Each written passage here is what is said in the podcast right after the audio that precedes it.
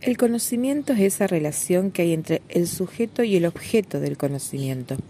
Para conocer es necesario diferenciar lo verdadero de lo cierto. Las personas no podemos conocer la verdad, solo podemos adquirir certeza sobre las cosas, porque siempre está la posibilidad del error. Las características del conocimiento son tres. El conocimiento como función y como acto, el conocimiento como problema y el conocimiento como proceso. Cuando hablamos del conocimiento como función y como acto, estamos hablando del objeto del conocimiento, que es la realidad que trata de ser conocida, el sujeto del conocimiento, que es el hombre, y la representación del conocimiento cuando incorpora ese conocimiento y lo puede codificar para comunicar. Otra de las características es el conocimiento como problema. El ser humano para resolver un problema utiliza un conjunto de conocimientos y adquiere conocimientos nuevos de manera natural. Cuando el hombre comienza a preocuparse sobre el modo de adquisición de ese conocimiento, aparecen los métodos. Y la última característica es el conocimiento como proceso. Conocer consiste en un proceso en donde se van acumulando informaciones varias a través de teorías y de hipótesis. La epistemología es el estudio del conocimiento científico. No solo se pregunta qué hace a un conocimiento para que sea científico, sino que estudia el método. Existen muchos métodos, no existe el método científico como tal, sino que existen por cada una de las ciencias.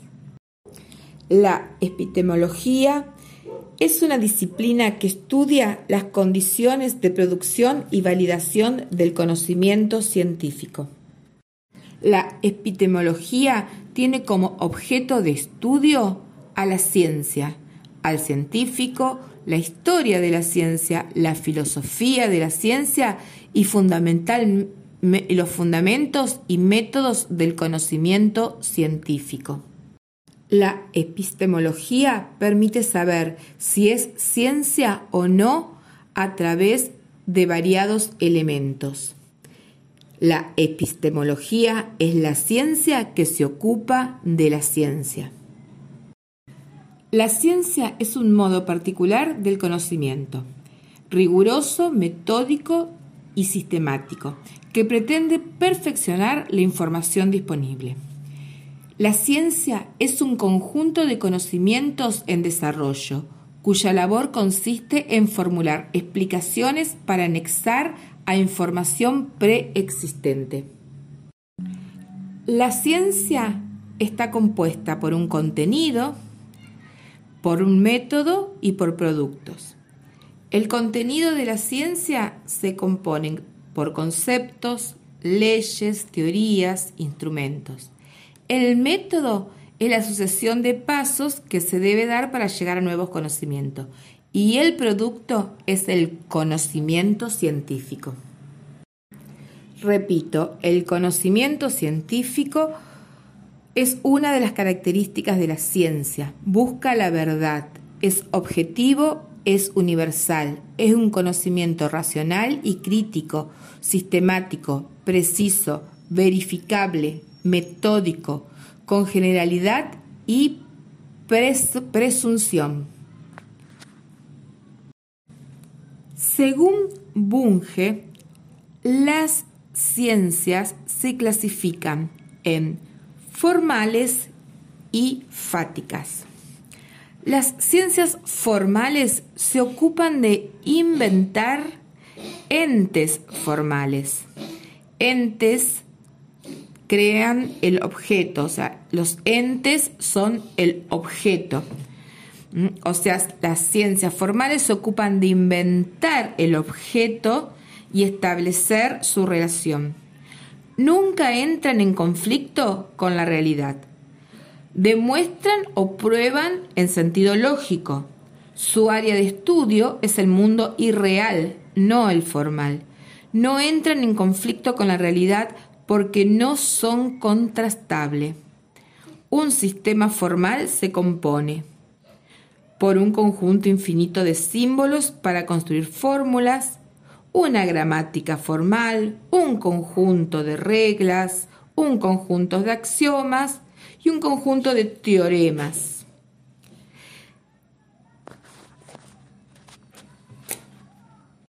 Ejemplos de ciencias formales son lógica y matemática, cuyo objetivo es el número. Ciencias de la computación teórica, estadística, teoría de sistemas. Las ciencias fácticas tienen como objeto los hechos.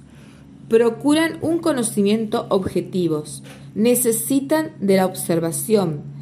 Verifican las hipótesis, que son los enunciados. Requieren de datos empíricos. Dentro de las ciencias fácticas encontramos las ciencias naturales, que estudia el mundo natural, son el conjunto de disciplinas científicas cuyo objeto es la naturaleza, eh, buscan explicación basada en evidencia. Y las ciencias naturales tienen ramas que son la física, la química, la geología, la astronomía, la biología y la medicina. También dentro de las ciencias fácticas tenemos las ciencias sociales que no son exactas y el objeto de análisis es el mismo y el sujeto de el objeto de análisis es su mismo objeto. O sea, analizan y tratan aspectos de los grupos sociales y según su objetivo de estudio se dividen en cuatro subgrupos antropología, historia y economía, psicología y lingüística, arqueología, demografía, ecología humana, administración, pedagogía y relaciones internacionales. O sea, las ciencias sociales estudia la relación del hombre con otros hombres y las ciencias naturales estudia el objeto de estudio es la naturaleza y el hombre está por fuera. Hay dos modelos de hacer ciencias, el positivismo lógico del Círculo de Viena y el falsacionismo de Popper. Ambos modelos de hacer ciencia, positivismo y falsacionismo, comparten supuestos. Uno de ellos es la distinción entre el conocimiento científico y no científico, o sea, lo distingue. Otro de los supuestos que comparten es el estudio epistemológico para validar los enunciados, o sea, para saber si se convierten en enunciados científicos o no. Y el otro de los eh, supuestos que comparten es la división del contexto de la ciencia.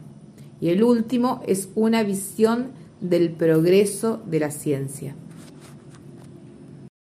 Acá vamos a hablar de el paradigma. Para Thomas Kuhn, el paradigma es el elemento fundamental a partir del cual se edifica la ciencia. El paradigma construye el marco general universal acordado por los científicos a partir de los cuales se resuelven problemas y se buscan soluciones. El paradigma cuando entra en crisis, como por ejemplo en el descubrimiento de América, genera desconfianza en la comunidad científica y toma fuerza uno nuevo, y ese cambio de paradigma se llama revolución científica.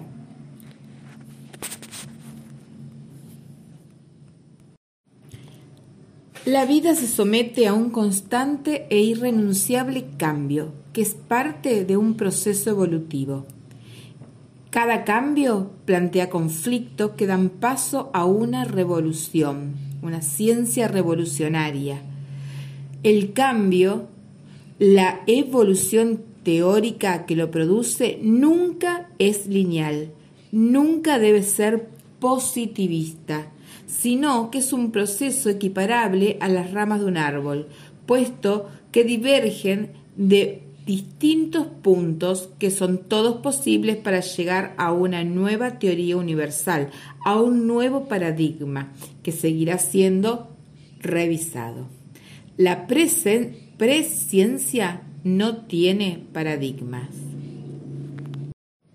O sea, dentro de un paradigma, la ciencia normal entra en crisis, se produce una revolución científica, se cambia de paradigma.